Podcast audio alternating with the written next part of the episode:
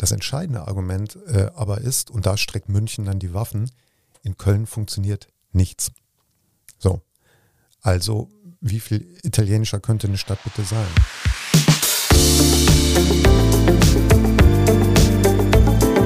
Talk mit K. Mit Sarah Brasak. Hallo, liebe Kölnerinnen und Kölner. Hallo natürlich auch an alle, die von außerhalb zuhören.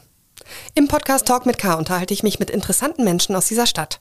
Immer im Wechsel mit meiner Kollegin Anne Burgmer. Jeden Donnerstag um 7 Uhr morgens gibt es eine neue Folge. Der Talk mit K wird präsentiert von der Sparkasse Köln-Bonn. Ihre Starthelferin für nachhaltige Ideen. Mit dem S-Green Credit der Sparkasse Köln-Bonn ist ein Zuschuss bis 1600 Euro möglich. Der Link zum Sponsor befindet sich in den Show Notes. Mein Gast heute ist ideal für spontane Campari-Sehnsucht und für Urlaubsgefühle. Und ich habe ihn auch deshalb eingeladen, um meinen gerade erst beendeten Urlaub in Italien noch ein wenig zu verlängern. Erik Feil ist Musiker und Musikjournalist. Er wohnt am Eigelstein und er hat einen etwas anderen Reiseführer über Italien geschrieben, der zum Bestseller geworden ist. Azzurro mit 100 Songs durch Italien heißt sein Buch und darin versammelt Feil 100 Lieder aus Italien, die man kennen sollte und die etwas über dieses Land erzählen. Dazu gibt es allerlei kuriose, dramatische und witzige Anekdoten und Geschichten. Ich habe eine Menge gelernt, nur unter anderem, dass Gianna Nannini einige ihrer Hit-Alben in einem Studio bei Köln aufgenommen hat. Ich wollte von Erik Fall wissen, welche Klischees über Italien stimmen, welche nicht stimmen und warum italienische Musik dieses Land in seiner Komplexität so gut erklärt. Und natürlich wollte ich von diesem ausgewiesenen Italienkenner amtlich erfahren, ob Köln wirklich als nördlichste Stadt Italiens gelten darf. Jetzt aber zum Gespräch.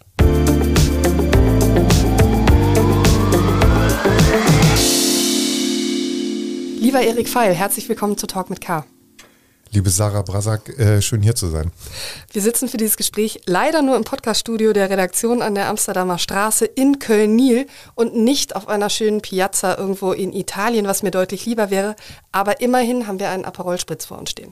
Das muss man den Menschen, glaube ich, sagen, weil es wird möglicherweise das, was hier gleich passiert, irgendwie in irgendeiner Form beeinflussen. Aber ja, wir haben äh, schon entkorkt. Mhm. Genau.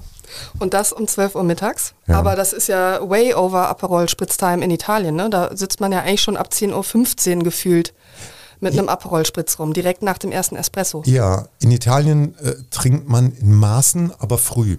Also mhm. in Italien ist man dem Besoffensein überhaupt nicht zugetan. Das mag man nicht besonders, das schätzt man nicht. Aber man trinkt früh und hat das aber im Griff. Hat so immer einen ganz leichten Level praktisch. Ja, also die, da, wenn du so Geschäftsmänner siehst, ne, die ihre Mittagspause machen, dann da dreigängig Tafeln, ne, da wird auch Wein dazu getrunken, aber da wird dann nicht nachher weggewankt oder jetzt müssen wir aber noch weitermachen oder mhm. sowas. Okay. Ich komme ja gerade aus dem Urlaub in Italien und ich hatte da ein neues Buch im Gepäck und du siehst es hier liegen, es ist vollkommen zerfleddert und es ist auch vollgesogen mit Wasser aus dem Gardasee, ja. wie sich das gehört, finde ich, wenn man äh, ein Buch im Urlaub liest. Und ich habe dazu passend auch die Spotify-Playlist gehört mit den äh, 100 italienischen Songs, über die du im Buch schreibst. Es sind nicht alle drauf, aber viele, wahrscheinlich auch eine rechte Frage oder teilweise sind die dann gar nicht auf Spotify. Also es ist nicht ganz vollständig gewesen. Egal. Und ich muss äh, vor diesem Gespräch sagen, dass mich italienische Musik bislang überhaupt nicht interessiert hat. Also ich habe dein Buch trotzdem mit großer Freude gelesen, weil ich Italien liebe und du zu jedem äh, dieser Songs eine sehr schöne oder witzige oder manchmal auch tragische Geschichte erzählst. Und bevor wir jetzt über dieses Buch sprechen, sprechen, möchte ich aber dir gerne die Gelegenheit geben, dass du dich so ein bisschen aufwärmst Ach, mit so einer klassischen Fragerunde zum Einstieg und der Bitte hm. um so halbwegs kurze Antworten. Die erste Frage, was an Erik Feil ist besonders italienisch? Ich habe mir äh, angewöhnt, äh, diese italienische Tugend, das Unwichtige wichtig zu nehmen, äh, so in meinen Alltag reinzulassen. Und ich glaube, das kriege ich ganz gut hin. Ein Beispiel? Äh, um 12 Uhr hier so ein Aperol trinken. Ja, okay. Auch wenn das allen weiteren Terminen heute nicht allzu zuträglich ist. Dein Lieblingsort in Italien? Äh, Neapel, Napoli. Dein Lieblingsfortbewegungsmittel in Italien? Definitiv nicht das Fahrrad. Das ist ein regelmäßiger Streitpunkt zwischen meiner Frau und mir, die sagt, schau, da hinten können wir Fahrräder leihen. Und dann sage ich immer, siehst du irgendeinen Italiener hier auf einem Fahrrad? Ähm, die italienischen Züge sind besser als ihr Ruf und vor allem besser als alles, was in Deutschland auf Schienen rumfährt. Von daher würde ich sagen, der Zug. Und auch vergleichsweise billig. Und zu den Fahrradwegen möchte ich vielleicht ergänzen aus eigener Erfahrung gerade, es gibt ja überhaupt keinen Fahrradweg in Italien. Man fährt ja auf der Landstraße neben Autos, die sich über Fahrräder aufregen. Genau. Ja, ich finde das Nachholbedarf. Ja, ich frage mich aber auch immer, wie soll das in einer Stadt wie Rom oder Neapel bitte gelingen? Also wer hier in diesen Städten war und weiß, äh, weite Teile der Stadt sind Kopfstein gepflastert und äh, das wird nicht funktionieren. Okay, das, das stimmt auch wiederum. Was müssen wir uns denn dringend von den Italienern abgucken? Ich, definitiv das, glaube ich, was ich eingangs gesagt habe. Ich finde ja, man kann von Italien in diesen Zeiten gerade viel lernen, also in, in Zeiten, die ja sehr katastrophengeprägt sind und, und Krisen beladen sind, weil die Italiener sind immer in der Krise. Ne? Das ist in Italien ein Dauerzustand, die nennen es sempre in crisi, sagen die. Wir sind immer in der Krise. Und die reagieren darauf, aber nicht mit, oh Gott, oh Gott, äh, alles geht unter, äh, sondern mit, mit Leichtigkeit. Das ist jetzt erstmal eine Verallgemeinerung, aber du findest das dort überall und immer wieder. In Italien sagt man sich, okay, das Schiff sinkt, aber lass schnell noch eine schöne Platte auflegen und dazu tanzen. So, das ist so die Attitüde. Welches modische Accessoire müssten wir uns ganz dringend von den Italienern abschauen? Das ist eine sehr sehr gute Frage. Hm. Vielleicht während du überlegst, mir ist wieder einmal aufgefallen, wie makellos äh, Italiener aus einem Schnellboot am Gardasee äh, sozusagen in die Bar hochsteigen können. Äh, ohne Sonnencreme, ohne Glänzen, mit perfekten Klamotten. Mhm. Also da, was du da sagst, das ist natürlich so ein Punkt. In Italien kriegt man ja auch immer so die eigenen deutschen Unzulänglichkeiten gespiegelt. Ne? Also die erlesenste Klamotte, in die man sich kleidet. In Italien kommt man sich direkt vor wie ein Lumpen, weil irgendwie die Art offensichtlich, wie man es trägt, trotzdem nicht ganz so das Level erfüllt. Also ich, ich finde ja immer, die sind gar nicht so toll angezogen, aber sie kommen sich so vor, beziehungsweise die Attitüde, mit der sie es tragen, ist, mach's besser. Mhm. ne? Also das, das ist das irgendwie. Und ich weiß nicht, ich sah vor ein paar Jahren in Bergamo, ging ich in eine ähm, äh, Pizzeria und vor mir war ein älterer Herr, sehr gut angezogen und der hatte seine Sonnenbrille hinten in der Gesäßtasche stecken. Und da dachte ich, oh, wenn das mal gut geht, aber natürlich in dem Moment, wo er sich in seinen Schemel schwang, zog er sie gleichzeitig raus. Also dieses ständige Bewusstsein, da ist was, auf das ich achten muss. So, das, äh, ich glaube, ein Deutscher hätte sich draufgesetzt. Welches Klischee über Italien stimmt nicht? Ähm, dass Italienern und Italienerinnen nichts organisieren könnten. Die können äh, Sachen sehr gut organisieren, wenn sie ein Interesse daran haben. Also sprich sowas wie das Festival di Sanremo 2021 unter Pandemiebedingungen zu organisieren. Ich habe mir das angeguckt damals und da sage ich wirklich, okay, aller Respekt der Welt, das muss man hinkriegen. Ne? Und trotzdem diese Leichtigkeitsattitüde äh, zu verbreiten dabei. Insofern, die können organisieren, es muss noch was sein, wo Sie einen Sinn drin sehen. Über das Festival werden wir gleich noch ausführlich sprechen. Ähm, das beste italienische Lied aller Zeiten? Oh, das schwankt bei mir permanent. Ich sage aber jetzt in diesem Moment ähm, La Collina dei Ciliegi, ein sehr schwer auszuprechendes Stück, die Kirschba der Kirschbaumhügel von Lucio Battisti. Wunderschön. Und das schlechteste italienische Lied aller Zeiten? Äh, Senza una donna, Zucchero. Okay. Zucchero befindet sich nicht in diesem Buch, muss man sagen. Ja. Ja, aus Gründen, wie ich gerade raushöre. Du hast dich schon hemmungslos auch für Musiker entschieden, die du gerne magst, oder? Oder sind da auch Leute in diesem Buch versammelt, wo du sagst, gar nicht mein Fall? Ja, also gar nicht mein Fall gibt es nicht so wirklich, weil dieser italienische Kulturraum mir immer irgendwas gibt, auch im Falle von, von Zucchero sicherlich. Aber zum Beispiel Eros Ramazzotti war schwierig, weil das ist jemand, das liegt mir musikalisch nicht besonders. Und äh, dann sagte ich eines Tages zu meiner Frau, nee, ich lasse diesen Ramazzotti einfach weg. Und dann meinte sie, Entschuldige, du schreibst ein Buch über italienische Popmusik und du willst Eros Ramazzotti weglassen? Ich glaube nicht. Habe ich gedacht, na gut, ich finde aber keine Geschichte, wo mir seine Musik was über Italien erzählt. Und ich habe recherchiert und recherchiert. Und irgendwann fand ich diese Geschichte und dann ging das aber auch wieder. Und das ist eher das Kriterium, also dass die mir was erzählen müssen über Italien und, und irgendwie diesen Vorhang so ein Stück heben, dass man so gucken kann, ach, darum geht's.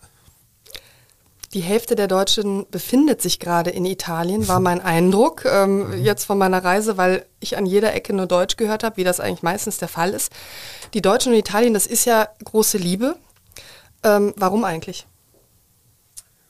Mm, ja, es ist eine große Liebe, die unter Wegblendung ganz vieler Facetten nur existieren kann. Insofern weiß ich auch nicht, ob es Liebe ist oder ob es Verknalltheit ist. Ne? Das ist ja so ein bisschen so eine Analogie, die ich versuche aufzumachen, dass, dass man so sagt, die Deutschen sind, glaube ich, verknallt in Italien. Ne? Die sagen, es ist überall schön, das Essen ist toll und ach, sind diese Menschen leichtlebig. Ne? Damit erfasst man aber über, überhaupt nicht die Essenz Italiens, ne? diese ganzen Abgründe, die Widersprüche, die, die Tragik, die auch in diesem, in diesem Land steckt und auch die Geschichte, die einfach eine wilde ist, ne? eine abgründige Geschichte ist. Und ich finde, Liebe passiert ja immer erst dann, wenn du sagst, ähm, ja, wie wenn du lange mit jemandem zusammen bist und merkst, genau das an dir, was mir fremd ist, das ist das, was, was ich liebe. Oder dass die Nase ein bisschen zu groß ist. Oder dass du immer wieder die und die Wendung benutzt. Ne? Dann, dann passiert Liebe. Und bis dahin, finde ich, ist es Verknalltheit. Und ich glaube, man ist verknallt,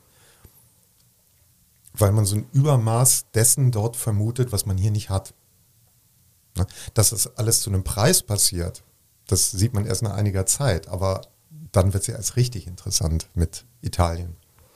Verknalltheit ist ein schönes Wort, weil also ich, ich würde das eher so beschreiben, dass mir Italien dann irgendwie so nah und gleichzeitig ganz fremd ist. Also mhm. es gibt ja andere Länder, wo man so denkt, ja, das ist ungefähr so wie Deutschland, es liegt nur territorial woanders und die Sprache ist irgendwie natürlich auch anders. Aber in Italien gibt es ganz vieles, was ich überhaupt nicht verstehe. Ja. Also und womit ich auch nicht einverstanden bin. Also Mafia. Mhm. Ich bin durch Neapel gelaufen und dann liest man im Reiseführer 80 Prozent der Geschäfte müssen Schutzgeld abdrücken und man denkt so, what? Aber es ist, man sieht es überhaupt nicht, ne? Als genau. Außenstehender Berlusconi, Bunga Bunga, Müll in Rom und wo auch immer. Ähm, wie geht's dir denn eigentlich? Also bei mir war das so, dass ich Anfang der 90er, mh, mm, also ich bin mit meinen Eltern da ja immer hingefahren, ne? also wirklich so klassisch äh, an Italien gekommen sind in den frühen 80ern und fand das nur schön. Und dann bin ich später wieder hingefahren und dann merkte man all das. Ne? Oder du hast ein anderes Bewusstsein auf einmal gehabt für solche Sachen. Und Berlusconi war schon da. Und da war gerade Manipulite in Italien. Ähm, und ich, also der Punkt ist ja, ähm, ich, für mich ist das kein Widerspruch oder es ist ein Widerspruch, aber was man verstehen muss, ist, dass sich das bedingt. Ne? Dass natürlich das Zulassen von sehr viel Schönem und Leichtem zum Preis einer immensen Korruption und äh, ja, dieser, dieser ganzen Mafia-Geschichte passiert. Also ja, ich habe vor ein paar Tagen da noch mit meinem Italienischlehrer drüber gesprochen und ähm,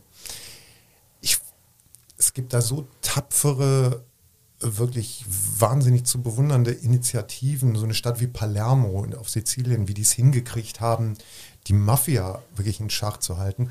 Und trotzdem hat man irgendwie dieses fatale Gefühl, das kriegst du aus diesem tiefen Süden da unten nicht rausgeprügelt, ne? weil das ja auch einfach gewachsen ist und über eine Abwesenheit von, von Staatlichkeit auch äh, entstanden ist und so.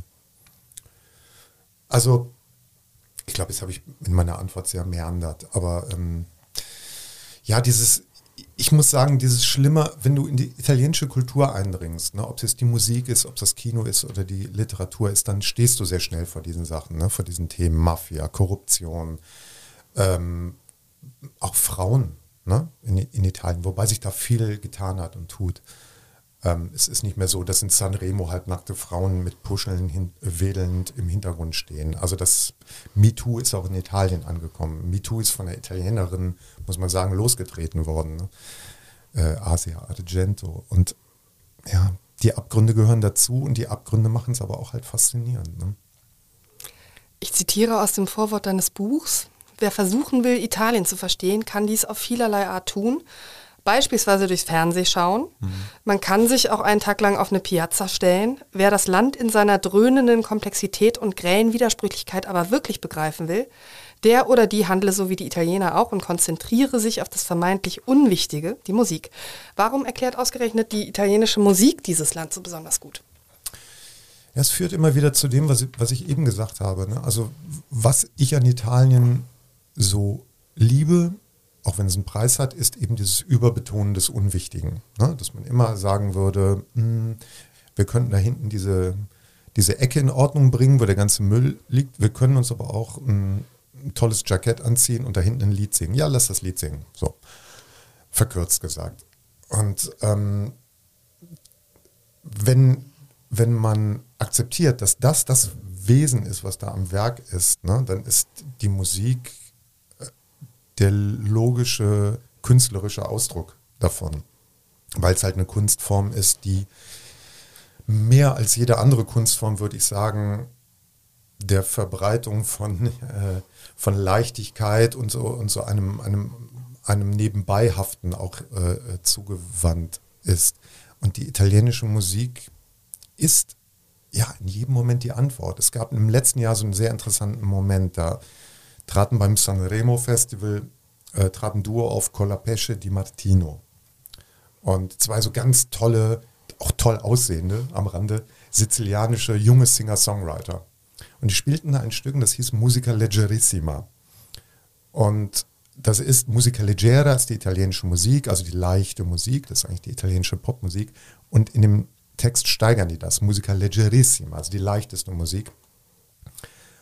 Und das Lied sangen die eben mitten in der schlimmsten Phase der Pandemie und die zentrale Zeile im Refrain ist, leg bitte etwas leichte Musik auf, damit ich nicht in dieses schwarze Loch falle.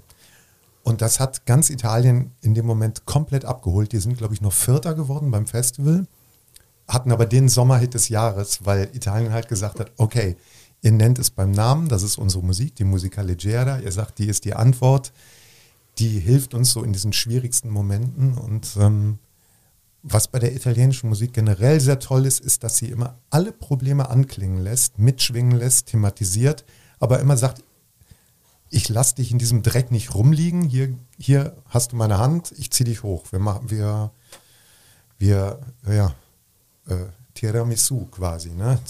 zieh mich nach oben. Ähm, also ja, das ist das Wesen der italienischen Musik.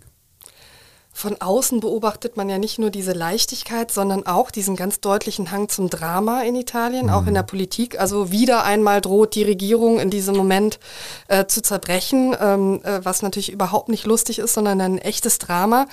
Kann man sagen, das Drama spiegelt sich in der Politik, aber auch in der Musik? Ja, auf jeden Fall. Also wenn man jetzt, ne, wir sprachen ja eben schon, du sagtest es ja auch, also die Geschichten, diese, diese Biografien dieser italienischen Musikerinnen und Musiker, die sind ja irre. Ne? Ich habe vor Jahren mal ein Buchprojekt angefangen. Ich wollte unbedingt die Geschichte des Deutschrock erzählen.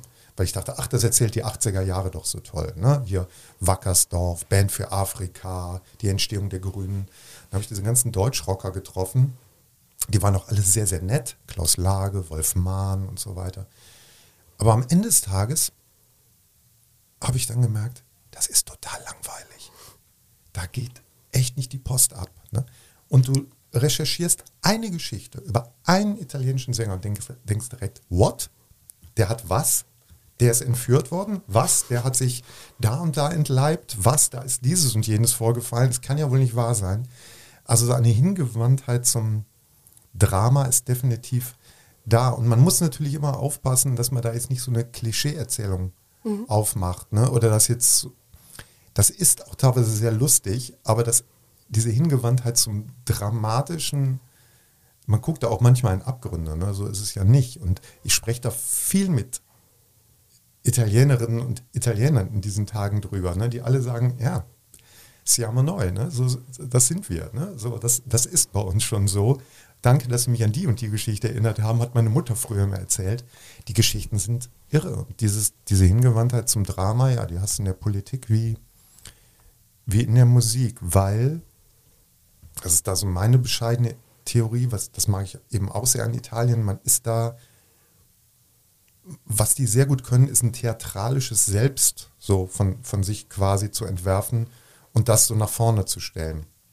Nicht das, was wirklich ist, sondern das, von dem man möchte, dass es die öffentliche Erzählung ist. So, und das findet in der Politik wie in der Popmusik statt, wie wir, wie wir wissen. Und deswegen entspricht sich das wahrscheinlich auch. Sowas ist natürlich immer ungeheuer unterhaltsam, hm. ähm, aber jeder weiß natürlich, dass so Drama, Queens und Kings auch ungeheuer anstrengend sein können. Ähm, gilt das auch für die italienische Musik? Also ich habe zum Beispiel die Playlist gehört und ich muss sagen, das war jetzt nicht so, dass ich irgendwie bei jedem Song dachte, ah toll, dass ich den entdeckt habe, der geht ja total schnell ins Ohr oder so, sondern das war schon so, dass ich dachte, naja, also die muss ich mir jetzt glaube ich schon nochmal drei, vier, fünf Mal ähm, äh, anhören, um, ähm, um die zu verstehen auch.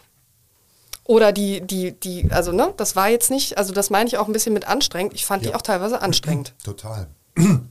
Ich habe mich am Aperol verschluckt. Ähm, das tut mir leid, das war nicht der Plan. Das sind die Kollateraleffekte des leichten Lebens. Sie fangen schon an, ne? Ja, ja. Am Ende des Gesprächs wirst du unter dem Tisch liegen. Wir schauen absolut, mal. Absolut. Ja. Ich von Sarah Brasak im Podcast vom Stand ist sogar unter den Tisch getrunken worden. Ja, ähm, Mist, Frage vergessen. Ähm, Anstrengend. Ja, na gut, also ich bin dem Anstrengenden, glaube ich, zugewandt. Ne? Das ist das, was ich, glaube ich, am Anfang irgendwo in dem Buch schreibe. Italien ist ein zu viel Land und ich habe irgendwann gemerkt, ich bin für dieses zu viel sehr anfällig. Mir geht das nicht auf die Nerven, sondern ich, da komme ich erst auf Betriebstemperatur. Ähm, anstrengend ja, es gibt, äh, nehmen wir ein Beispiel, es gibt diesen wahnsinnig tollen, von mir tief verehrten römischen Sänger Antonello Venditti. Den stelle ich auch bei Lesungen immer vor und das äh, sorgt für große Heiterkeit, weil das wirklich ein Typ ist, der ist immer noch aktiv, der tourt in diesem, während wir hier sitzen, tourt er gerade durch Italien. Und das ist eine draufgängerische Figur, das kann man sich nicht vorstellen. Äh, das ist anders als in Deutschland. Also ich sag mal, wenn Herbert Grönemeyer sich öffentlich äußert, dann hörst du immer so die, die Stimme des gesunden Menschenverstands. Und dann denkst du, stimmt, was der sagt zu Flüchtlingspolitik, zu Corona. Genau, Mensch, das ist doch mal wirklich vernünftig gesagt. In Italien ist es so, äh, da werden sehr gerne auch oft ungebremst Meinungen rausgehauen, wo am nächsten Tag deeskaliert werden muss. Ne, Antonello Venditti der ist zum Beispiel berühmt, der hat 2009 beim Konzert gesagt, wie konnte Gott nur zulassen, dass es Kalabrien gibt? Aufruhr in Italien. Ne? Wie kann man sowas denn sagen? Oder er hat Matteo Salvini gelobt, weil er so tolle Kommunikationsstrategien hat. Und hat, wie kann er denn nur? Und, ähm, und das ist ein Typ, der ist unfassbar anstrengend. Ich liebe die Musik von dem, die, also die schneidet dir wirklich durchs Herz, aber das ist ein Typ, ich weiß nicht, ob ich mit dem im Aufzug stecken bleiben könnte oder ob es mir dann zu anstrengend würde. Ich folgte dem auf Instagram, da dokumentierte er in den letzten Monaten länger eine Knieoperation, die er hatte. ich dachte, würde, auch in Deutschland kein Musiker machen, so drei Minuten lang diese, seine Knieverletzung filmen. Aber warum nicht? Gipfel der Dramatik ist das Buchkapitel, wo du über den Sänger Luigi Tenzo schreibst. Mhm. Tencho, ich weiß nicht genau, wie man es ausspricht. Tenko. Tenko, mhm. tatsächlich. Der sich im Januar 67 mit nur 29 Jahren im Hotel, im Hotel Savoy in Sanremo erschießt, weil sein Lied es bei diesem Liederwettbewerb nicht unter die Sieger geschafft hat. Und ähm, das ist ja wirklich so der Gipfel auch einer, ähm, ja, einer Lebensbeendung aufgrund äh, von Musik. Also das Unwichtige, was das Wichtige ist. Warum ist denn den Italienern ihre Musik so wichtig? Die Italiener und Italienerinnen ja, Speise oder können sich natürlich auf eine Tradition beziehen ähm, namens italienische Oper. Ne? Und wenn du diese Sachen hörst, äh, das sind ja wirklich Popmelodien. Ne? Das, das sind Hits. Ne? Äh, äh, Verdi, Puccini und sowas. Ne? Die haben Hits geschrieben. Und das wird dann natürlich äh, angezapft und eben auch die Canzone Napoletana, ne, wenn man so will, das, das Straßenlied Neapels, also das da, dazu genutzt wurde, letztlich äh, dass junge Burschen Frauen serenadisierten äh, unterm Fenster oder ja, ihrer, ihrem harten Leben Ausdruck verliehen. Und das können die halt anzapfen. Ne? Und das ist eine solche Reichhaltigkeit, das kann man gar nicht groß genug hängen. Und da beziehen die sich auch wirklich alle eisenhart drauf. Also wer je bei einem Konzert von, von einer italienischen Musikerin oder einem italienischen Musiker war, weiß, das ist was anderes. Also die, die Bühnenerzählung ist auch eine andere. Ich war neulich bei, ähm, ich habe zwei italienische Konzerte diesen, diesen Sommer bislang gesehen. Ich war in Rom kürzlich bei Vasco Rossi. Und dieser Vasco Rossi, der hält den Weltrekord, Weltrekord für das äh, Konzert mit, mit den meisten verkauften Tickets. 225.000. Das ist ein paar Maroc am Ring. Und die kommen nicht für mehrere Bands, die kommen für den. 225.000. Und das ist, ist eine Show, da stehst du wirklich drei Stunden mit offenem Mund da und denkst, okay. Und du stehst mit offenem Mund da wegen dem, was auf der Bühne passiert, aber auch wegen dem, was im Publikum passiert. Ne? Weil das Volksfeste. Da finden Verbrüderungsszenarien statt, wo man teilweise nicht weiß, ob man die jetzt während Corona so unbedingt haben will. Und da war ich bei Gianna Nannini im Tanzbrunnen hier in Köln. Und das war auch so ein Ding, ne? weil man merkte so, wenn, wenn der, der Applaus nicht reichte, wenn die bekam, dann holte sie sich mehr davon. Ne? Und das über so eine extra Pirouette. Und jetzt habe ich schon wieder den Anfang der Frage vergessen. Nee, ich glaube, du hast ganz gut erklärt, warum den Italienern ihre Musik so wichtig ist und ähm, es, war, es halt warum auch es auch was anderes ist als in Deutschland. Man sagt ja über die Deutschen zum Beispiel, wenn man mit Briten spricht, die finden das deutsche Publikum ja auch schon euphorisch. Aber mhm. so wie ich mhm. dich verstehe, ist sozusagen die Steigerung, die absolute Steigerung davon in Italien zu beobachten. Ja, weil aber auch die Musik da einen anderen Stellenwert und eine andere Funktion hat. Man muss einfach sagen, Italien, man schaue sich das Land auf der Landkarte mal an. Ne? Das man spricht ja vom Stiefel. Ich sage immer, es sieht eigentlich auch ein bisschen aus wie so ein, ein Schwimmbadsprungbrett ins Mittelmeer. Ne? Also ein Land mit einer Nord-Süd-Ausdehnung, die irre ist. Und wie kann denn bitte oben Bozen und unten Palermo oder nehmen wir Licata, wo sehr viele in Köln lebende äh, Italiener herkommen, Sizilianer herkommen, wie können die was miteinander zu tun haben? Sie haben nichts miteinander zu tun. Also musst du es irgendwie bündeln und es gibt zwei Sachen, in Italien gibt es, mm, die haben kein besonders ausgeprägtes Nationalgefühl. Das sollte man aus hiesiger Perspektive nicht annehmen. Das ist aber so. Ähm, es gibt zwei Sachen, die das Land ein- und ver verbinden. Das ist, wenn Italien im Fußball gewinnt, wohlgemerkt nicht Fußball, sondern wenn sie gewinnen, und die Musik. Ne? Das ist so der Kit. Und der pappt eben Bozen und Palermo unten zusammen, ne? weil sie dieselben Lieder singen ich sprach neulich mit einem von mir sehr geschätzten äh, Gastronom in Köln ähm, äh, aus Neapel darüber. Der sagt, ja, die Musik, die Musik, okay, da, ne, da sind wir wieder alle auf einer Wellenlänge. Aber ansonsten können die, könnten sich ja alle den ganzen Tag nur gegenseitig erwürgen, so, weil, weil die nichts miteinander zu tun haben, ihrer Meinung nach. Ne? Also hat auch wieder die italienische Nationalstadtwerdung mit zu tun. Mhm. Also Identitätsstiftung Deluxe. Total. Mhm. Und natürlich, ich sagte immer, hier gibt es auch Musik und auch hier gehen die Leute auf große Konzerte und da entsteht auch so ein Gemeinschaftsgefühl. Das Wort ist aber ja hier auch. Es ist nicht das Wesen dessen, was hier praktiziert wird. Und in Italien ist es das Wesen. Du hast eben das Wort Klischee schon genannt. Ich habe es auch in meiner Fragerunde schon gehabt. Man läuft ja bei so einem Buch, in dem man über ein anderes Land schreibt, immer auch Gefahr, so in die Klischeefallen zu tappen.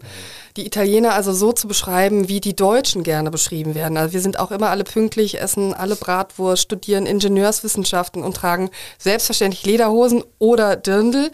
Wie bist du denn mit dieser Gefahr umgegangen? Ja, sehr guter Punkt. Also das Ding ist, ich sehe ich seh mich ja so ein bisschen in größenwahnsinnigen Momenten als so, so ein Botschafter so eines differenzierten äh, Italienbildes. Und gleichzeitig ist es so, das thematisiere ich auch immer viel mit so italienischen Fronten, ähm, it, in, Italienerinnen und Italiener sind durchaus bemüht, auch ein differenziertes Bild von sich zu erzählen brauchen aber in der Regel nur zwei Minuten, bis sie wieder sagen, ja, ja gut, ab, ne? und, und das Klischee voll bedienen. Ja. Und das, ich habe das oft in Gesprächen so mit meinem Italienischlehrer, der für mich wirklich eine wichtige Austausch- und Auskunftsquelle ist, der in den frühen 80ern, glaube ich, äh, von dort weggegangen ist, das Apulia, also auch aus dem tiefsten Süden unten und der deswegen so eine sehr interessante Perspektive hat, weil er eigentlich genauso viel Zeit hier verbracht hat, aber der auch, und, und ich liebe ihn dafür, nicht lange braucht, um auf diese Betriebstemperatur zu kommen und dir all das äh, zu bestätigen. In der italienischen, in, in der eigenen Erzählung der italienischen Kultur ist das Klischee sehr präsent. So, und du musst, du musst das nicht lange suchen. Also verkürzt gesagt, während wir Deutschen immer versuchen, dieses Klischee abzuwenden, zu sagen, wir sind nicht so, finden die das gut, sozusagen diesem Klischee auch eigentlich zu entsprechen, weil sie die mögen. Vielleicht kann man die auch lieber mögen als die deutschen Klischees, die es gibt.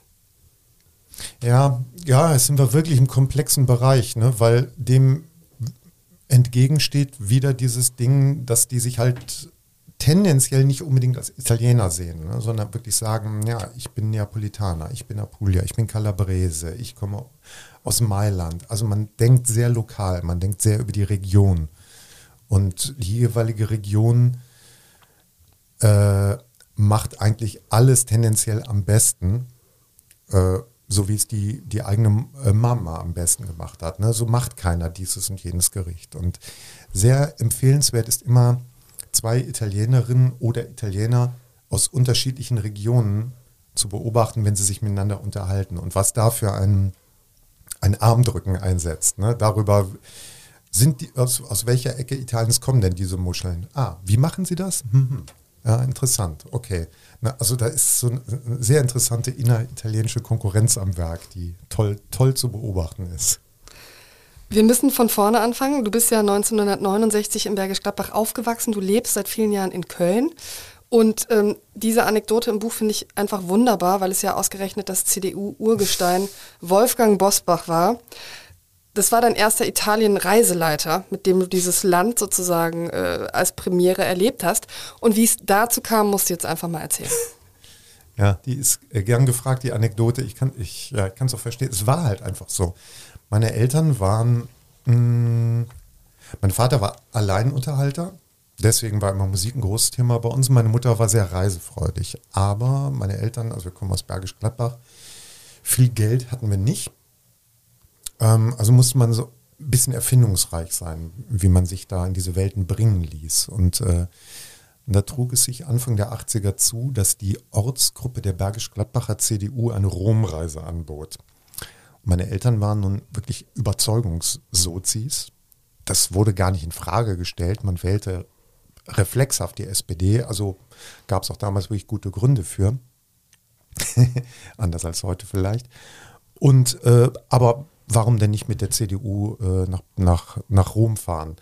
Und geleitet wurde diese Reise damals von Wolfgang Bosbach ähm, der vorne saß beim Busfahrer und in so eine knarzende Anlage dann da äh, so das draußen vorbeiziehende kommentierte. Ich fand das schrecklich, weil ich damals so in meiner ersten Phase des jugendlichen Aufbegehrens war und habe da auch äh, keinen Hehl draus gemacht. Aber sobald ich dann die Bustür sich öffnete und ich da auf die Straße fiel, in dieses gleißende, überstrahlte Licht, äh, habe ich mir gedacht, was ist denn hier los? Wie sind denn die Polizisten hier angezogen? Das ist ja unglaublich.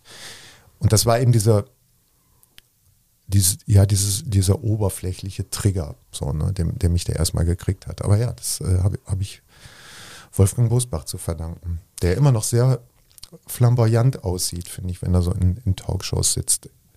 Ich muss das jetzt sagen, ich finde der, also er könnte nicht politisch nicht weiter von mir entfernt sein. Ich finde, er hat sich so verhoben letztes Jahr, als, als der hier Maßen unterstützt hat. Und äh, also es war wirklich, da habe ich gedacht, nee, das kann man wirklich keinem mehr erklären. Aber dafür muss ich sagen, wird er immer einen Stein bei mir äh, im Brett haben. Also du bist weder der CDU bei dieser Reise verfallen, noch bist du Herrn Wolfgang Bosbach nachhaltig verfallen, höre ich daraus. Aber du bist ja Italien verfallen, du hast auch eben schon gesagt, du bist dann immer wieder hingefahren und so weiter. So weit, so gut. Aber welcher italienische Musiker oder welche Musikerin hat dich dann dazu gebracht, ein Fachnerd für italienische Songs zu werden? Das war Adriano Celentano. Das war, äh, ich hatte eine Band in den äh, 90ern, kinderreiche Eltern. Wir waren in Köln so, ja, da hätte was draus werden können, wir haben es aber komplett versemmelt. Und wir waren alle riesen Adriano Celentano-Fans. Das kam über unseren Bassisten damals, Oliver. Und äh, da habe ich diese Musik gehört und dachte, ach, das ist doch der Typ, den kennst du aus den Filmen aus deiner Kindheit. Irgendwie war, fand sie den ja immer cool. Und dann habe ich diese Musik gehört und merkte, da passiert was.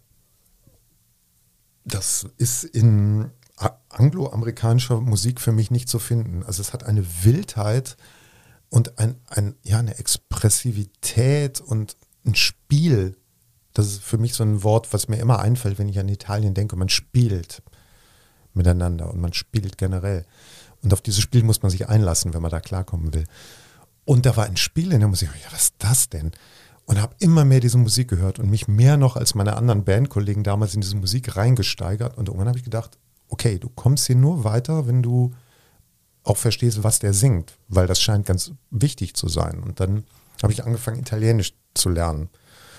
Und bei Celentano ist das so, wenn du da einsteigst, das ist jemand, der dir sehr schnell so eine Gesamterzählung eigentlich liefert über Italien, weil das ein Typ ist, der so widersprüchlich ist in sich aus deutscher Perspektive. Also ein Widerspruch, den würden Deutsche nicht aushalten, ne? wo, wo der sich für engagiert, wo er aber auch gegen ist und äh, da mischt sich Konservatismus und Rebellismus auf, auf, eine Weise, das kennen wir hier nicht und die, das wäre hier nicht erzählbar. Und in Italien ist so ein widersprüchlicher Lebensentwurf äh, was ganz Normales.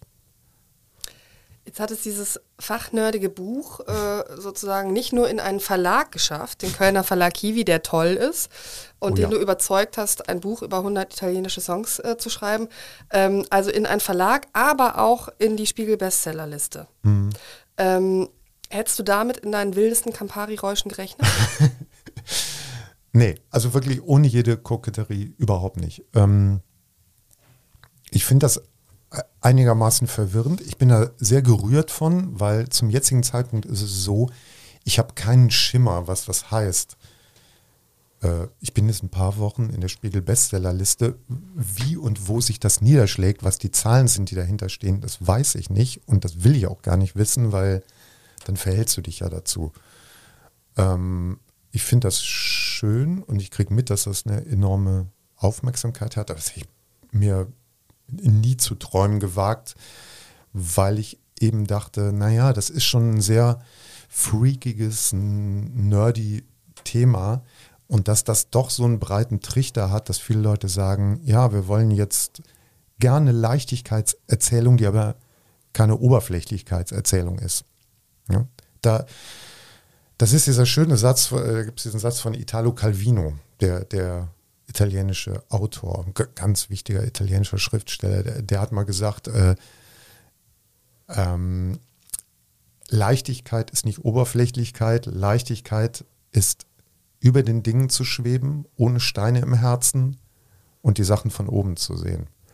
Und das ist ein Satz, der in Italien enorm verfängt und der die komplette Kultur erklärt. Und ich glaube, die, die idealerweise ist es wohl so aus Vielleicht teilweise aus Gründen, die im Buch sind, aber auch aus Gründen, die gerade äh, zeitlich passen, weil die Leute gerne Leichtigkeitserzählungen wollen.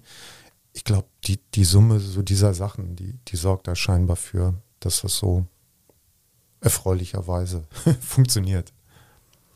Jetzt ist dein Buch ähm, ja überhaupt nicht chronologisch aufgebaut. Ähm, und das finde ich auch sehr gut, weil so eine Konstruktion von einer Musikgeschichte und dann folgte das auf dies oh, und ja. jenes und so. Ist ja auch immer ganz schwierig, aber trotzdem ähm, weiß ich, äh, dass du sozusagen in der Lage bist, äh, so ein bisschen die Grundzüge zu skizzieren, zumindest für diejenigen, die wirklich so null Ahnung von italienischer Musik haben. Also klar, es gibt diese große Operntradition, dann äh, gibt es das, also aber wie ist es von da zur Popmusik gekommen? Vielleicht ähm, auch wenn wir jetzt alle wissen, dass das eben äh, extrem verkürzt ist und mhm. du unzählige Dinge dabei ähm, sozusagen wegradierst und ausstreichst, versuch doch trotzdem mal so, ein, so einen roten Faden in aller Kürze zu ziehen, damit man so ein bisschen versteht, was aus was erwachsen ist möglicherweise. Ja, ähm, ist tatsächlich komplex. Also das geht, oder der Startpunkt, das passiert alles in der italienischen Nachkriegs- Geschichte. Ne? Nach dem Zweiten Weltkrieg, als Italien einen wahnsinnigen Wirtschaftsboom erlebt und abhebt. Und zu diesem Zeitpunkt gibt es das Festival di Sanremo seit acht Jahren, gegründet von einem Ligur, oder ins Leben initiiert von einem ligurischen Blumenhändler, natürlich, tollerweise. Und da tritt 1958 Domenico Modugno auf. Und bis zu diesem Zeitpunkt waren das eigentlich so Herren in schwarzen Anzügen, die Hand auf dem Herz, die über die Liebe zur Mutter sangen oder sowas, die dort auftraten. Und dann kam Domenico Modugno und sang dieses Lied, was wir heute alle als Volare kennen, Nel Blu di Pinto di Blu heißt es eigentlich, und riss das die Arme. Mit oh, oh, weitergeht. Genau. Ja, super Song.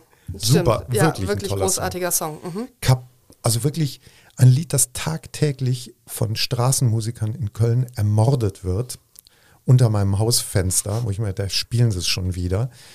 Und ich spiele das auf meinen Lesungen immer den Leuten vor, weil ich sage, hört bitte nochmal, wie das im Original ist. Was für ein wunderbares Lied das ist und wie der Typ mit der Stimme tanzt. Das ist der Wahnsinn.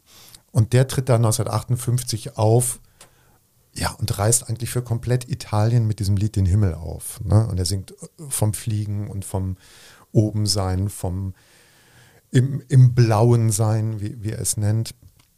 Und Italien sagt sich, ja, genau, lass mal alle Regler hier auf, auf Leichtigkeit legen und äh, die so die Schwere des Postfaschismus hinter uns lassen.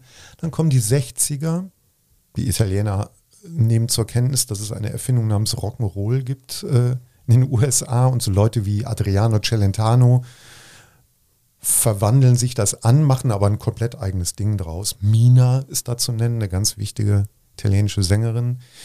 Dann geht es durch die 60er, wo wirklich diese wunderschöne, elegante, edle Musica leggera gemacht wird. Also die noch heute sofort so eine innere ligurische Küstenstraße äh, in einem entstehen äh, lässt, die man so mit der Vespa langfährt.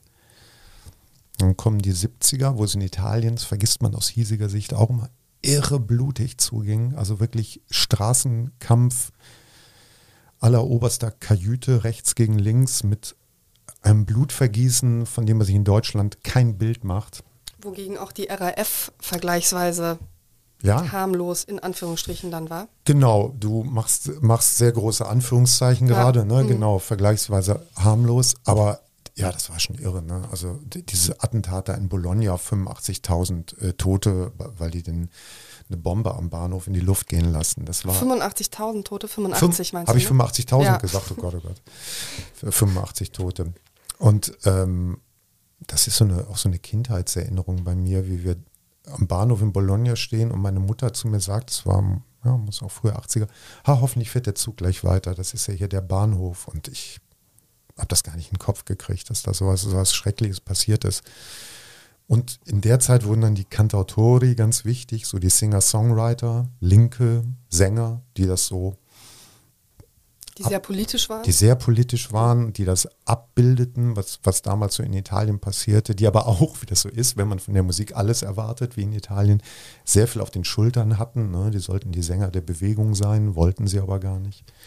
Und dann ging es in die 80er und Privatfernsehen kam, Berlusconi kam und es ging in so eine flirrende, oberflächlich hedonistische Erzählung. Und ja, die 90er waren dann gar nicht mehr so wichtig, weil ab da verwaltete man eigentlich so dieses, das, was wir noch heute von der italienischen Musik kennen.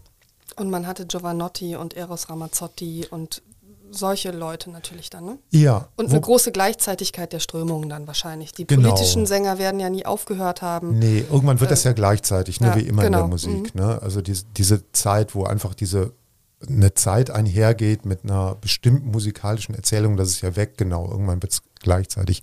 Wobei dieser Giovanotti, den du gerade erwähnst, natürlich auch eine sehr interessante Figur ist, der jetzt gerade, während wir hier sitzen, macht der ja äh, Jova Beach. Also sprich, der spielt ausschließlich an italienischen Stränden und da dann vor so 70.000 Leuten und da werden dann vorher so äh, Umweltschutzteams hingeschickt, die gucken, ob dann, ob das auch wirklich okay ist mit den, mit den Fischen, muss man blöd zu sagen. Ne? Aber äh, oder ob dadurch irgendwelche fürchterlichen Eingriffe irgendwie in, in, in die Natur stattfinden. Ja, und dann spielt er da am, am Strand. Und da, du kannst heiraten bei diesen Konzerten. Das ist alles total bekloppt.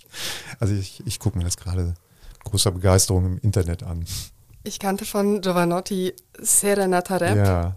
Und danach nichts mehr und habe jetzt auch erst durch dein Buch gelesen, dass dieser Mann durchaus noch eine Entwicklung äh, hingelegt hat, auch zum Positiven. Ähm, ja. Und äh, habe mir direkt vorgenommen, mir das auch nochmal anzueignen. Also das, da das, ist ein ganz toller Typ. Also wenn man irgendwie mal einen trüben Tag hat, dann würde ich mal sagen, dann Giovanotti hören, weil das ist jemand, der ist irgendwie als Kind in so ein Fass Lebensfreude gefallen und das ist aber nicht, das ist wieder das Ding mit, mit Italien, durch dieses, diese ja, dieses Vermögen, jede Theatralik jederzeit anzuzapfen und jede große Geste spielen zu können, dadurch wird das nie blöd, weil du musst das natürlich können, können. Wenn, die, wenn die Geste dir zu groß ist, wenn der Schuh nicht passt, wenn der Anzug nicht sitzt, sieht das scheiße aus. Ne? Und das ist er aber nicht. Wir haben jetzt fünfmal zu oft über San Remo gesprochen. Man kann nicht voraussetzen, dass äh, jeder diesen mhm. Musikwettbewerb in Italien kennt, wo Italien ja Kopf steht. Du hast die schöne Formulierung gewählt äh, in einem Gespräch, was ich gehört habe. Das wäre so in Deutschland, wie wenn Günther Jauch und Thomas Gottschalk heiraten würden. Also die Menschen rasten aus vor den Fernsehern, die Einschaltquoten äh, sind gigantisch und wir haben vorhin schon drüber gesprochen, es geht so weit, dass sich Luigi Tenco Mhm. Erschießen musste, weil es eben ein so bedeutender Wettbewerb für Italien ist.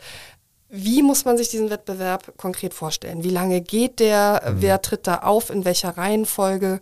Wie nimmst du das wahr als sozusagen von außen, wenn du auf diese Alien-Show guckst? Ich gucke mir das jedes Jahr äh, meiner Frau zusammen an, fünf Tage im Februar. Mm, ja, und das hat immense Einschaltquoten, äh, 14 Millionen waren es, glaube ich, 2020. Und was sehr schön ist, äh, nur am Rande, das sind ganz viele junge Leute, die das gucken. Also wir reden von, der, von den 14 bis Mitte 20-Jährigen, ne, die angeblich kein, kein lineares Fernsehen, wie das ja heißt, mehr gucken. Und die hängen da alle davor, weil sie halt wissen wollen, wer sind denn jetzt die Stars im nächsten Sommer? Und ja, das läuft über fünf Tage, fängt um 8 Uhr an jeden Abend, äh, geht bis 2 Uhr nachts und wir gucken das wirklich, bis wir quadratische Augen haben, treffen keine Freunde in der Zeit, äh, sind sozial isoliert zu Hause, äh, schreiben Rankings, sowohl was die Songs angeht, aber auch was die Klamotten angeht. Man lernt sehr viel über Kleidung und wie man in, gerade für Frauen interessant, in sehr komplexen Gewandungen sehr steile Treppen runtergeht. Äh, kann, man, kann man da studieren. Und was sehr schön ist, ja, das ist ein Wettbewerb, der ist auch knallhart ähm, aber von einem irren Spiel und einem, ja, von einer fast kindlichen Freude, bin ich geneigt zu sagen, geprägt und einem großen, einer großen Hinwendung zum Showmanship. Ne? Also der Moderator wechselt auch nach jedem Werbeblock das Jackett. Ähm, es wird auch sehr toll moderiert. Es werden auch komplexe Themen angeschnitten. Die Mafia, MeToo war ein großes Thema beim letzten Mal. Und das wird alles in dieses Festival integriert. Aber sobald wieder der nächste Teilnehmer die Showtreppe runterkommt, wird es ganz ernst. Dann muss in der richtigen Reihenfolge immer Komponist, Texter, Dirigent genannt werden.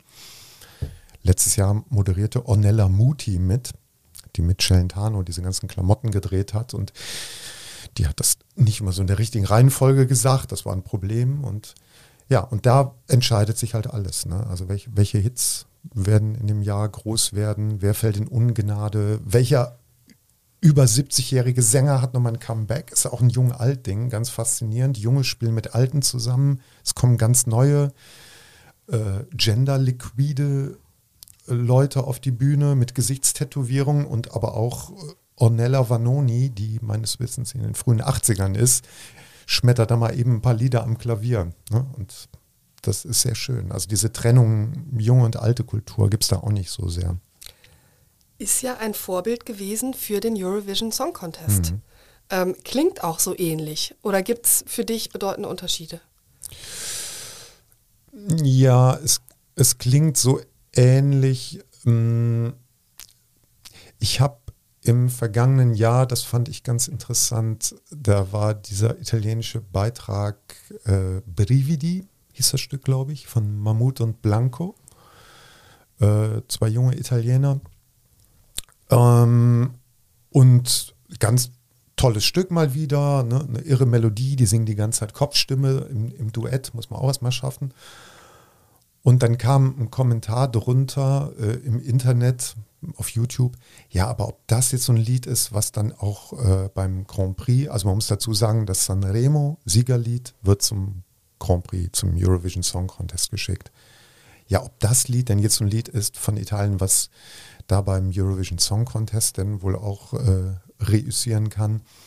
Und da schrieb noch jemand drunter, Entschuldigung, wir haben Sanremo uns interessiert dieser Eurovision Song Contest nicht. Ne? Also, was ich sagen will, ist, Sanremo reicht. Also da sind wir wieder beim Ding, das bildet den Süden ab, da kommen die Neapolitaner, da kommen die Calabresi, da, also die sind alle da, da ist der Norden da und da vereint sich dieses Land in dieser Musikerzählung und, und findet zueinander. Ich bin halbe Isländerin und ähm, da ist es ähm, was die Musik angeht, das Erstaunliche, dass eigentlich die Bands, die in Deutschland berühmt sind oder in der Welt, die sind, die so schräg sind. Also Björk und Seguros und diese ganzen, die alle so ein bisschen was ähm, Weirdes haben. Mhm. Und in Island kennt man die selbstverständlich auch, aber da dudelt auch einfach banale isländische Popmusik durchs Radio, die hier niemand kennt, weil sie auch einfach jetzt nicht besonders außergewöhnlich ist. Wie ist das denn in Italien? Also die Songs, die wir hier kennen von den Italienern, kennt man die auch alle in Italien oder gibt es da auch ein großes Gefälle zwischen dem, was wir Deutschen ähm, aus Italien akzeptieren und lieben und ähm, ja, dem italienischen Geschmack?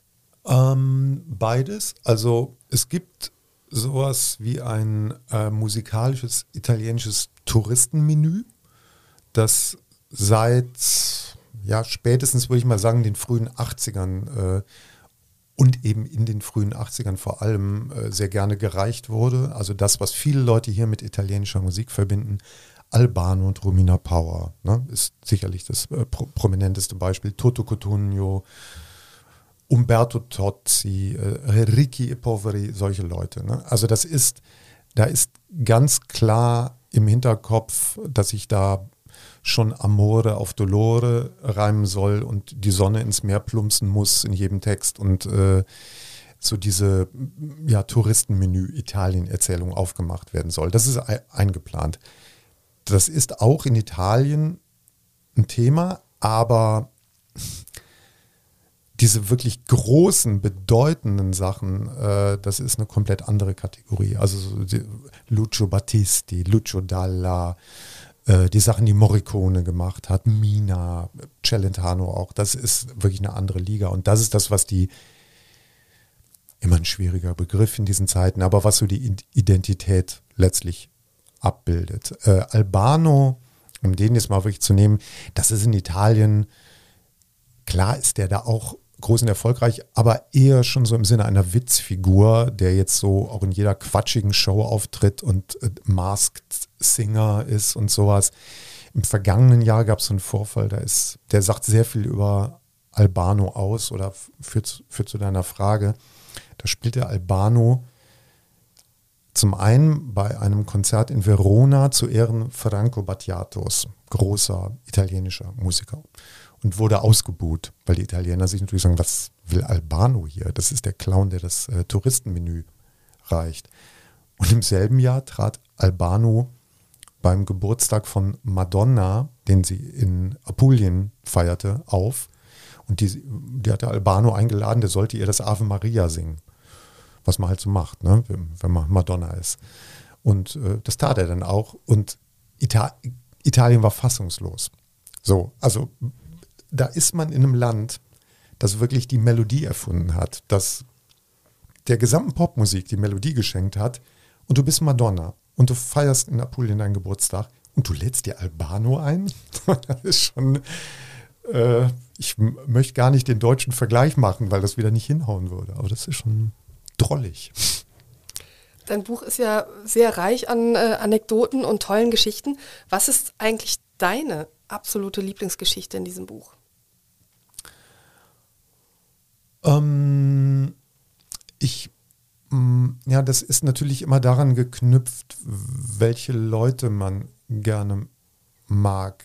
Ich, ich mag äh, Fabrizio De André sehr gerne. Das ist, ja, wenn man so will, so ein italienischer Bob Dylan, also wirklich jemand, der auch die italienische Sprache fast wie Dante, muss man wirklich sagen, geformt hat, so eine moderne italienische Sprache. Ein ganz faszinierender Typ.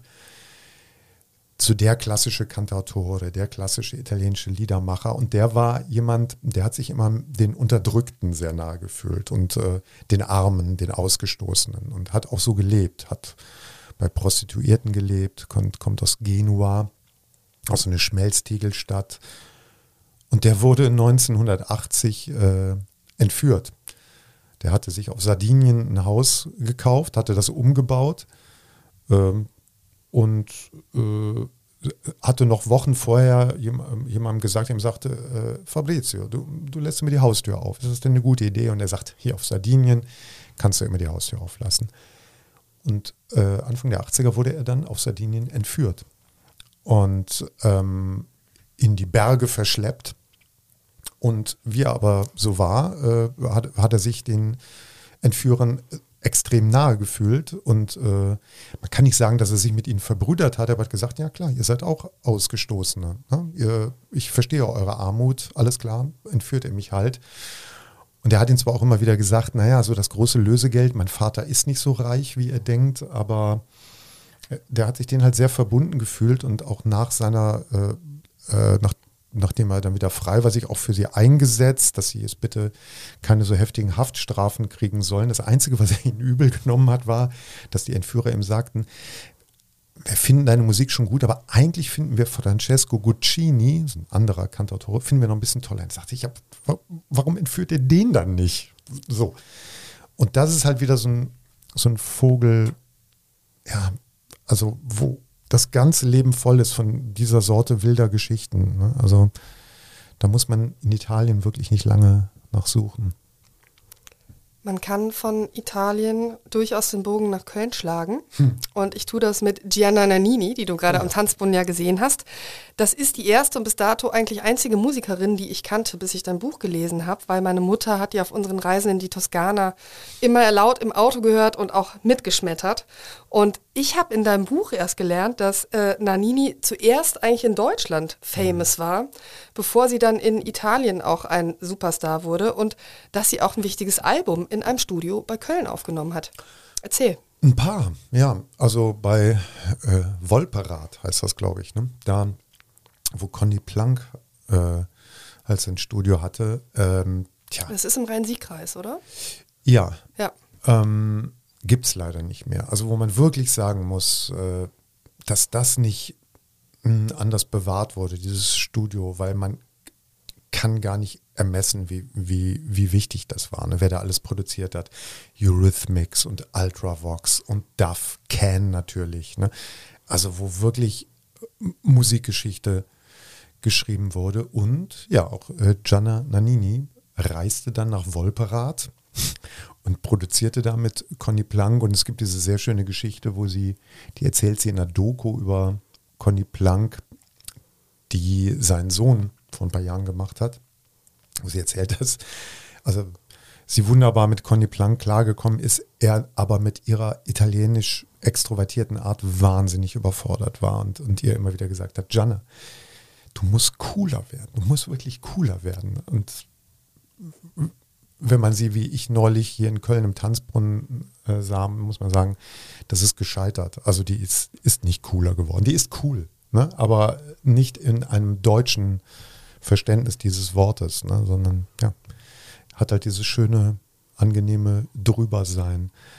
Und ja, die hat nicht nur eins, sie hat wirklich viele ihrer Hit-Alben wirklich hier aufgenommen, teilweise mit Musikern aus Köln, die da spielen. Jacques Liebezeit von Can spielt da drauf, Hans Beer, der Bruder von Wolf Mahn, aber auch Annette Humpe von Ideal. Die Älteren erinnern sich, spielt da mit.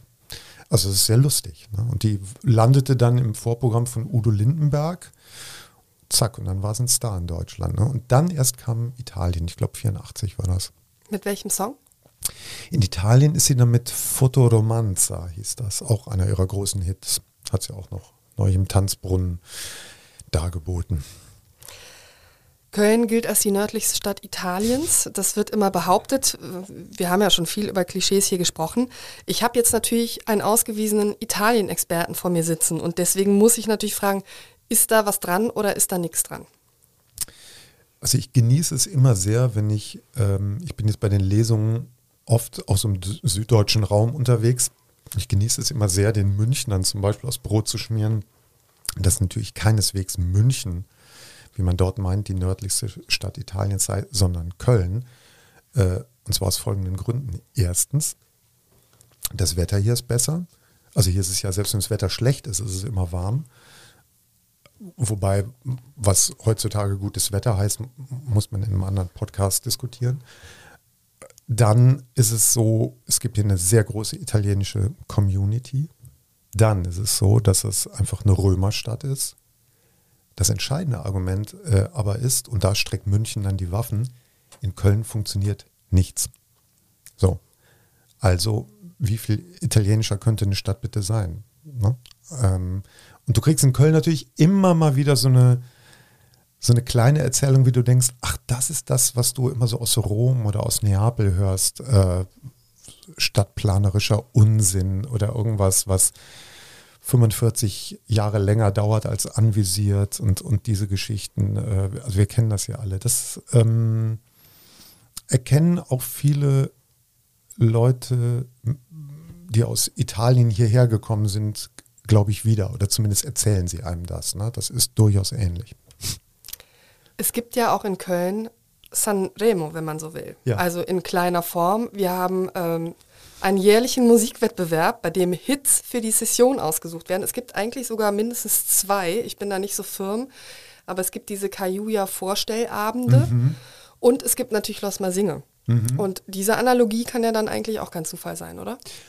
Ja, das äh, habe ich neulich auch mal mit einem Kollegen besprochen. Ähm, also ich finde schon, wenn du dir so die wirklich tollen Kölner Karnevalssachen anhörst, ich bin jetzt wirklich nicht so ein Karnevalsjeck. Äh, vielleicht, weil ich hierher komme, also ich komme aus Bergisch Gladbach, das ist ja irgendwie Köln, morpht so rein.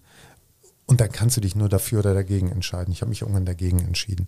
Aber ich habe eine Sympathie dafür und viele meiner besten Freunde gehen da knietief jedes Jahr rein. Und ich muss sagen, also die Musik der Blackfoes, der klassischen Blackfoes, ich rede jetzt von der Tommy Engel Zeit, das hat schon eine sehr starke Ähnlichkeit zu vielem, was aus Italien kommt. Also dieses Spiel mit ähm, Fröhlichkeit, die aber auch um die Traurigkeit weiß oder auch so ein, hm, nennen wir es so eine leichte Tendenz zum Jammerigen, so, ne, die im Kölschen Wesen ja auch drin ist. Nee, nee, nee, nee, nee. So, ne?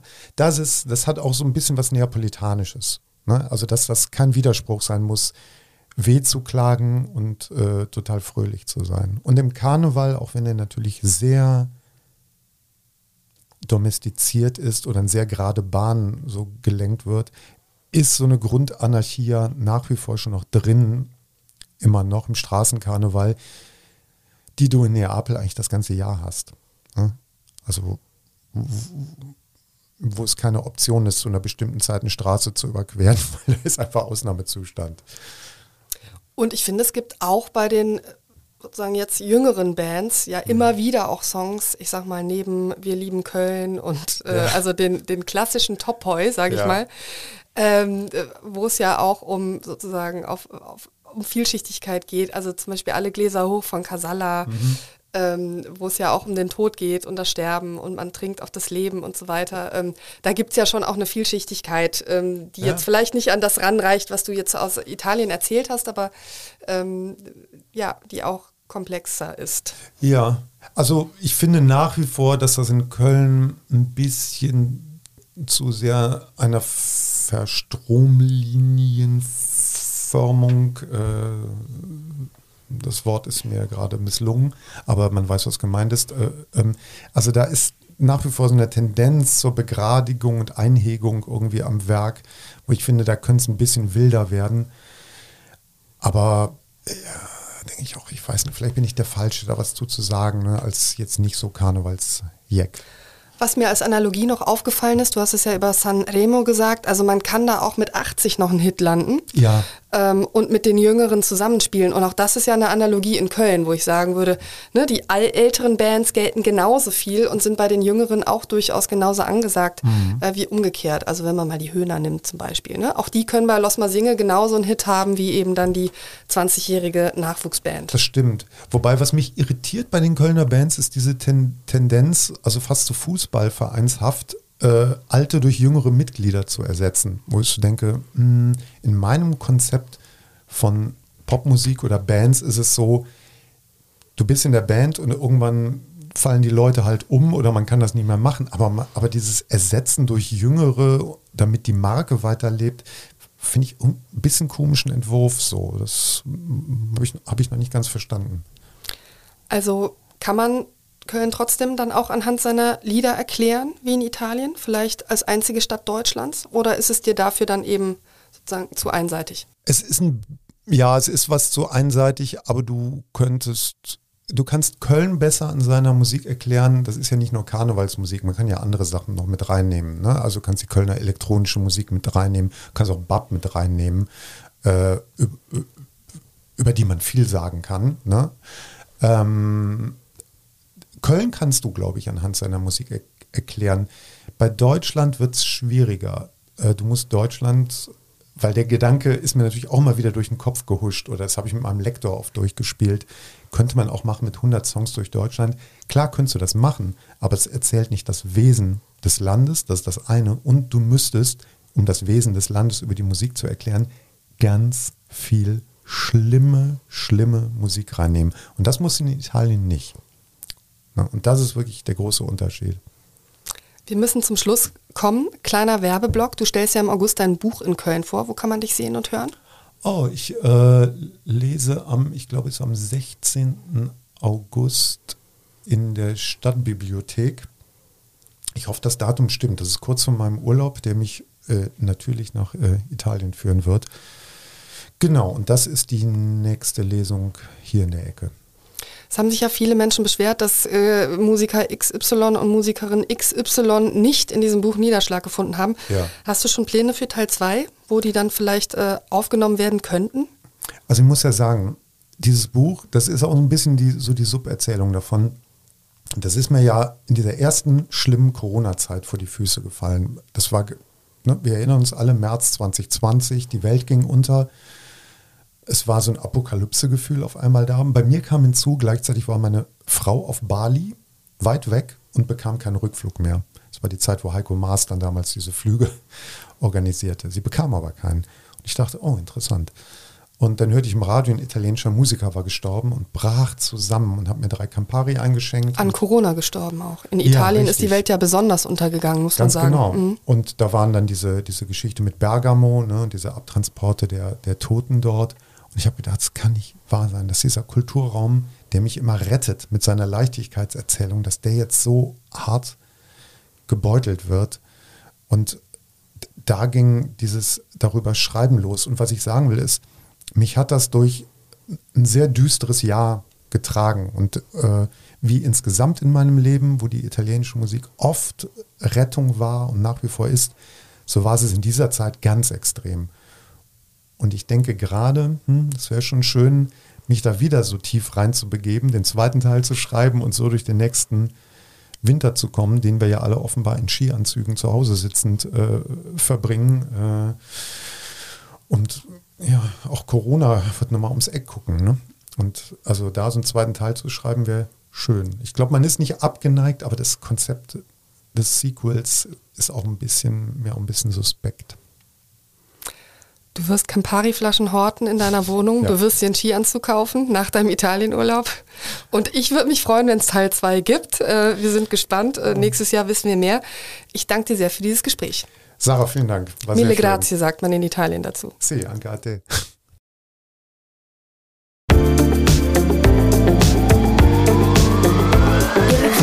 Azzurro mit 100 Songs durch Italien ist im Kölner Kiwi Verlag erschienen. Ich lege es Ihnen ans Herz. Wenn Sie den Podcast Talk mit K mögen, abonnieren Sie ihn noch gerne kostenfrei, damit Sie keine neue Folge verpassen. Ich freue mich auch, wenn Sie dem Podcast bei Spotify oder Apple Music ein paar Sterne geben. Ebenfalls empfehlen möchte ich Ihnen unseren täglichen News-Podcast Stadt mit K, in dem Sie kompakt und unterhaltsam alles Wichtige des Tages aus Köln erfahren. Falls Sie Fragen haben zur aktuellen Folge oder mir einen Talkgast vorschlagen möchten, schreiben Sie mir gerne eine Mail an sarah.brasak.ksda-medien.de. Bis zum nächsten Mal sage ich Ciao und auf Wiederhören.